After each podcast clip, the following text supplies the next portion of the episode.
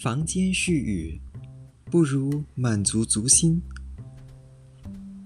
喜欢穿平底鞋，喜欢在步行时感受脚板与地面的触碰。曾经也试过穿气垫鞋子，跑步时感觉很妙，但平时穿着走路却总是觉得头重脚轻，无法适应。也曾因为排戏而穿过高跟鞋，结果一直觉得自己在踩高跷，根本无法散发任何性感的意味。脱鞋后总对着红肿发疼的脚狂想：这高跟鞋的发明者贻害人间，是个坏蛋。这现代版的三寸金莲若将之除掉，世界必然变得更美好。穿上平底鞋，我行走时便有机会获得更多一些感受。新加坡的街道旁种有树木，行走时偶尔踩在枯叶上，发出咔啦咔啦声，有同志的乐趣。中巴鲁的街道特别平坦好走，真是奇怪。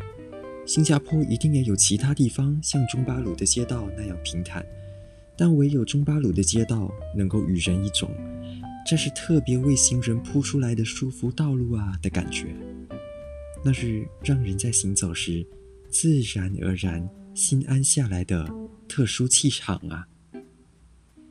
印象深刻的是中国云南古镇的青石板路，你踏上蜿蜒伸展的路。必然会想象这条路多少年来如何为不计其数的行人马车踏过，那些足迹层层叠叠铺了你眼前的石路，而如今，你也以自己的脚步为此路铺路。石板路泛着青光，你怀疑是时光为路增添了一股难以言喻的魔力。你缓缓而行，鞋底发出厚实的踏。踏，踏声。不知为何，我总觉得古镇的青石板路特别适合艳遇。岛国有许多散步的好去处，我则有时会特地到城市书房去散步。踏在书房的木质地板上，即使透过鞋底也能接到地气。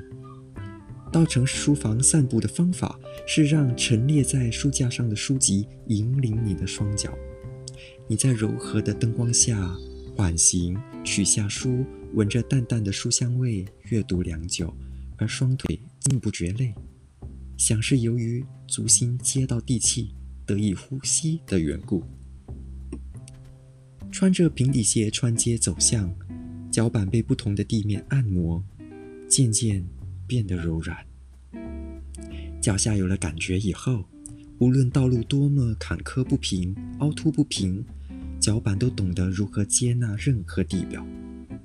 行走时，也就不再只是全然无感的任意踩踏，不再只为了抵达目的地而无视脚下的那一步。每一迈一步，懂得将足心完全贴在地面上。如此走法，渐渐就发现整块脚板的每一个细胞都松活过来，心情总也在行走中舒缓开来。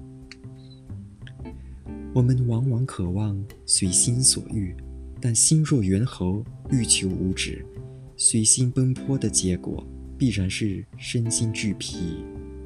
那还是满足自己的足心吧，人反而自然恢复元气。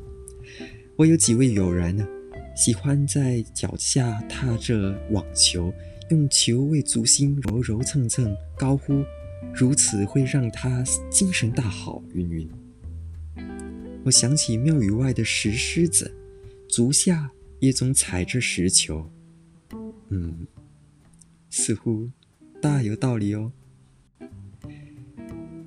刊登于《联合早报》四方八面。